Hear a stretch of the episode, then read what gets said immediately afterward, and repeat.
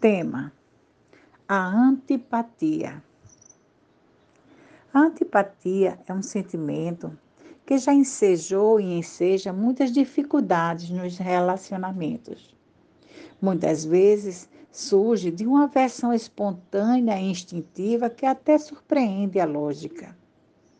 No entanto, a antipatia pode ser o resultado de comportamentos antipáticos Pessoas que apresentam atitudes egocêntricas, não se ocupando em se perceber na sua hostilidade de como seus atos desagradáveis afastam o outro, isolando-os de convívios tão necessários para o bem-estar. No entanto, estes comportamentos podem ser educados quando o indivíduo se autoavalia, reconhece-os e deseja mudá-los. Pois, como afirma Emmanuel em Pensamento e Vida, diz: o desejo é a alavanca de nosso sentimento, gerando a energia que consumimos segundo a nossa vontade. Nos casos de uma antipatia espontânea, como justificar esta sensação de antipatia por alguém que nem se conhecia? Que energia está inscrita ali que a ciência ainda se demora a responder se é um fator mais comum do que se deseja?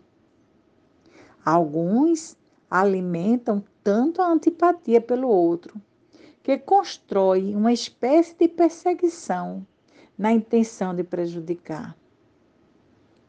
A psicologia positiva, enquanto ciência, não apresenta uma explicação reencarnacionista, mas trabalha no processo de enfrentamento, analisando a situação, examinando todos os ângulos, não se precipitando nos julgamentos, trabalhando no discernimento lógico com o pensamento crítico e racional em prol do próprio bem do indivíduo e do outro também.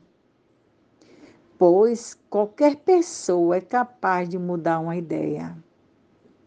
Emmanuel, no livro O Consolador, apresenta a mesma orientação desta terapia, quando afirma: devemos, porém, considerar que toda antipatia, aparentemente a mais justa, deve morrer para dar lugar à simpatia que edifica o coração para o trabalho construtivo e legítimo da fraternidade. Concluindo novamente com Emmanuel, no livro Paulo e Estevão, quando afirma que em qualquer idade podemos e devemos operar a iluminação ou aprimoramento de nós mesmos. É por isso que a reencarnação traz a oportunidade da interação e convivência pautada na alteridade, na busca evolutiva como principal sentido da vida. A todos, o meu abraço